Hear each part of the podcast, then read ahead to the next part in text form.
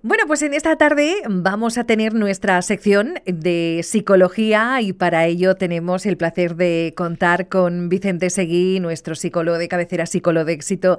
Vicente, muy buenos días, bienvenido por la tarde. Hola, ¿qué tal Pepa? Bienvenida por la tarde. Así es, eh, para todos, todos es nuevo. Bueno, que vamos a hablar hoy de, de un tema muy interesante que es la autoayuda. Y yo la primera pregunta que te voy a hacer, por supuesto, lógicamente, es ¿qué es la autoayuda? Pues mira, Pepa, aunque parezca una obviedad, pues eh, siempre viene bien aclarar los términos y bueno, pues podríamos decir que, que la autoayuda es un conjunto pues, de técnicas, eh, estrategias que, las personas pueden mejorar para, eh, para utilizar en su propia vida y para que les ayude a pues, solucionar algunos problemas que, que puedan presentarse. Mm, podemos decir que estas técnicas ayudan a superar problemas y también a alcanzar objetivos o simplemente a sentirnos mejor con nosotros mismos. Entonces, eh, lógicamente, es bueno ¿no? utilizar la autoayuda. Eh, sí y no. La autoayuda. A ver, sí y no. A ver. Exacto. Vamos iremos, a ver. Iremos por partes. la autoayuda, obviamente, puede ser una herramienta muy útil para, para mejorar la vida de las personas, pero si, sin embargo, es importante también que la utilicemos eh, de una manera responsable y de una manera, pues, digamos, consciente.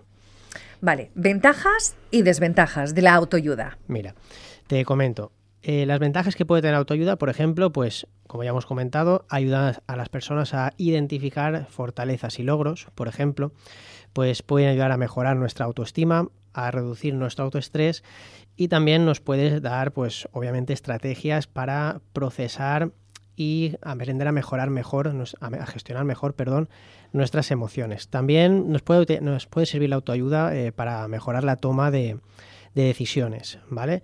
Y sin embargo, pues por contra, eh, las desventajas que pueden tener es que a veces no es adecuada para todos. Yo, en, en, a nivel personal, pues me he encontrado con gente que a lo mejor venía a consulta eh, muy trabajada a nivel de autoayuda. Quiero decir, me, yo me he leído muchos libros. Eso es lo que iba a preguntar. Las autoayudas, eh, eh, muchas de las personas se, lo trabajan a través de, de libros, esos libros uh -huh. que encontramos en las librerías de, de autoayuda, coaching y todo eso. ¿no? Que escribimos los propios psicólogos. Claro. Con toda la buena intención. Claro.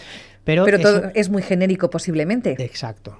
Entonces, yo a veces me encuentro este tipo de problema y veo que la gente a lo mejor ha interpretado ideas o, se ha cogido estrategias que no eran lo más adecuado para su caso, o a lo mejor incluso que simplemente no era el momento de aplicar ese tipo de estrategias y al final pues más mal que bien. ¿vale? Entonces luego toca en, en terapia corregir todo este tipo de, de, cositas. Es contraproducente en algunos casos. Podríamos decir que sí. Vale. ¿Y qué consejos darías a alguien que quiera empezar a practicar la autoayuda? Pues mira, algunos, algunos tips, algunos objetivos para empezar a practicar. Eh, pues obviamente empezar con algo pequeñito, empezar con, con estrategias muy sencillitas, mmm, no intentar, no agobiarse o no caer en la trampa de querer arreglarlo eh, todo, todo a la vez, ¿vale? Y empezar pues con pequeños detalles, como decíamos, que, que podamos mantener y que sean detalles también realistas, ¿vale? Otro, otro objetivo, otro tip que podríamos es no esperar resultados inmediatos. Esto siempre explico yo que es como un músculo, hay que entrenarlo y el primer día tú vas al gimnasio y el músculo, el brazo no lo tienes grande. Tienes que ir varias poco a veces, poco. exacto. pica pala, pica pala. Correcto, muy bien.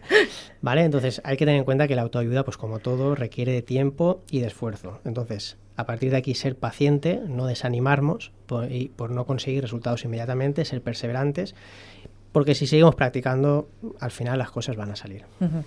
¿Y alguna técnica de autoayuda mm, que te venga así a, mm, ahora mismo a voz de pronto, eh, abuela pluma, de repente uh -huh. y que nos mm, podamos utilizar? ¿Nos puedes recomendar? Pues mira, eh, una que me gustaría destacar, que suele ayudar bastante, es muy, muy, muy sencilla de aplicar, que raro va a ser que te haga daño, que se vuelva en contra, que sea contraproducente, es hacer un diario.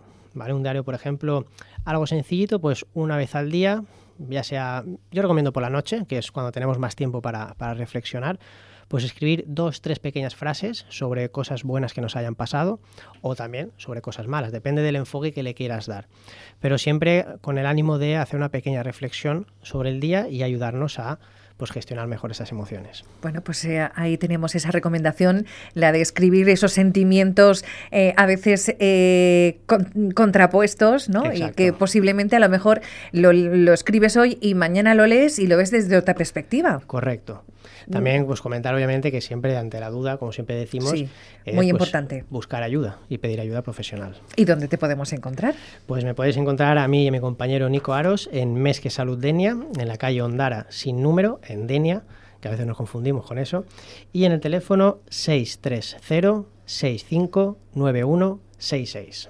Bueno, pues iba a decirte hasta el próximo episodio, porque aquí continuamos, ya son más de 100 programas aquí en, en, la radio y por supuesto vamos a seguir contando con esta sección de psicología con Vicente Seguí. Muchas gracias. Seguro que sí, gracias a vosotros.